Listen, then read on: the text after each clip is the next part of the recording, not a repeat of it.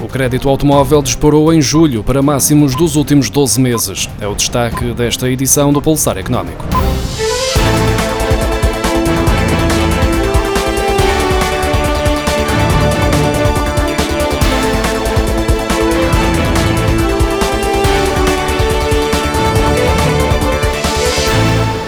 Concessão de crédito para comprar automóvel continua a recuperar depois de ter atingido valores mínimos em abril devido à pandemia. Em julho, os bancos e as financeiras concederam 283 milhões de euros em crédito automóvel, tratando-se do valor mais elevado desde julho do ano passado. O automóvel foi mesmo o principal fator de crescimento da concessão de crédito ao consumo, que se tem aproximado de níveis anteriores à pandemia. Dados divulgados esta terça-feira pelo Banco de Portugal indicam que os portugueses foram buscar aos bancos e às financeiras 537 milhões e 200 mil euros em empréstimos para consumo em julho. Este montante corresponde a um aumento de 27,8% face aos 424 milhões e 400 mil euros que se tinham verificado no mês anterior e é o mais elevado desde o mês de março, quando a pandemia chegou a Portugal.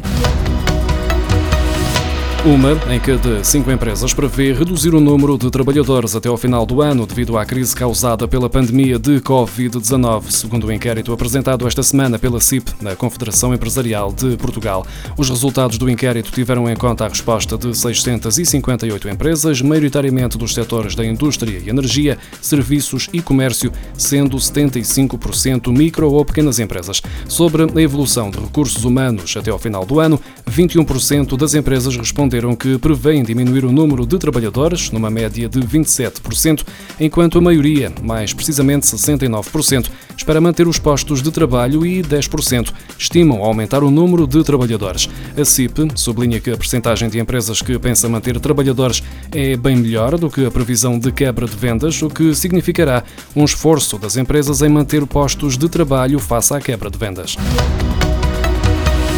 A taxa de ofertas de emprego recuou para 1,6%, tanto na zona euro quanto na União Europeia, no segundo trimestre, face ao mesmo período do ano passado, com Portugal a apresentar a segunda menor, com 0,7%, segundo o Eurostat. Tanto na zona euro quanto na União Europeia, entre abril e junho, os postos de trabalho disponíveis para desempregados recuaram para 1,6%, quer face aos 2,3% do mesmo período do ano passado, quer aos 1,9% registados no primeiro trimestre de 2020. Segundo o Gabinete Estatístico Europeu, as maiores taxas de ofertas de emprego foram observadas na República Checa, com 5,4%, na Bélgica, com 3,1% e na Áustria, com 2,6%. As mais baixas foram observadas na Grécia, com 0,3%, Portugal, Irlanda, Espanha, Polónia e Roménia, todos com 0,7% cada.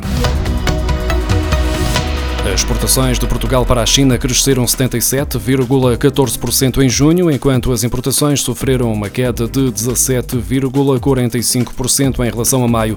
No total, as trocas comerciais em junho entre Portugal e a China registaram um aumento de 7,35% e atingiram em junho o montante de 5 milhões e 220 mil euros, com Portugal a importar 2 milhões e 940 mil euros e exportar para a China produtos no valor de 2 milhões e 190 mil euros. Os dados oficiais publicados esta terça-feira no portal Fórum Macau, com base nas estatísticas dos serviços de alfândega chineses, indicam ainda que as trocas comerciais entre Portugal e a China caíram 5,96% no primeiro semestre deste ano, em relação ao igual período de 2019, com Portugal a registrar um crescimento nas exportações e uma queda nas importações.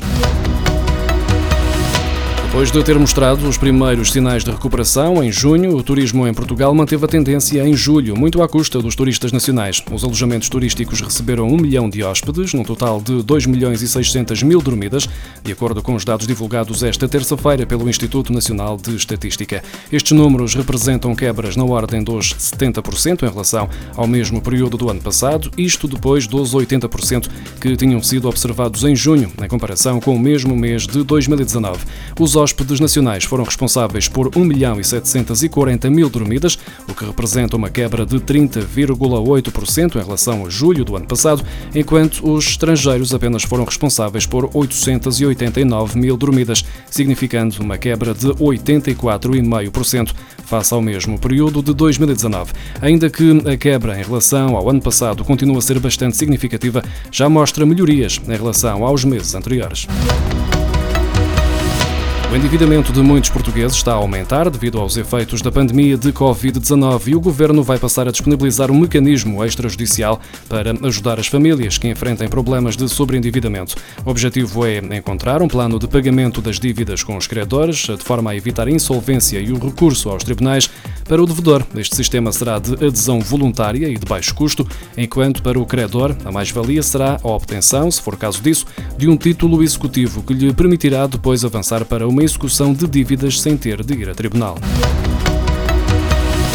A autoridade tributária vai passar a disponibilizar de forma automática a possibilidade de pagar dívidas de IRS até 5 mil euros e de IRC até 10 mil euros a prestações. A medida publicada esta semana no Portal das Finanças pretende facilitar o pagamento em prestações de valores relativos a estes dois impostos, uma possibilidade que os contribuintes já dispunham desde que aderissem a um plano prestacional até 15 dias após a data limite de pagamento do imposto indicada na nota de cobrança. Com esta alteração, sempre que na autoridade tributária e aduaneira verifique que o contribuinte não efetuou a liquidação do imposto dentro do prazo previsto, será automaticamente criado um plano de pagamento em prestações.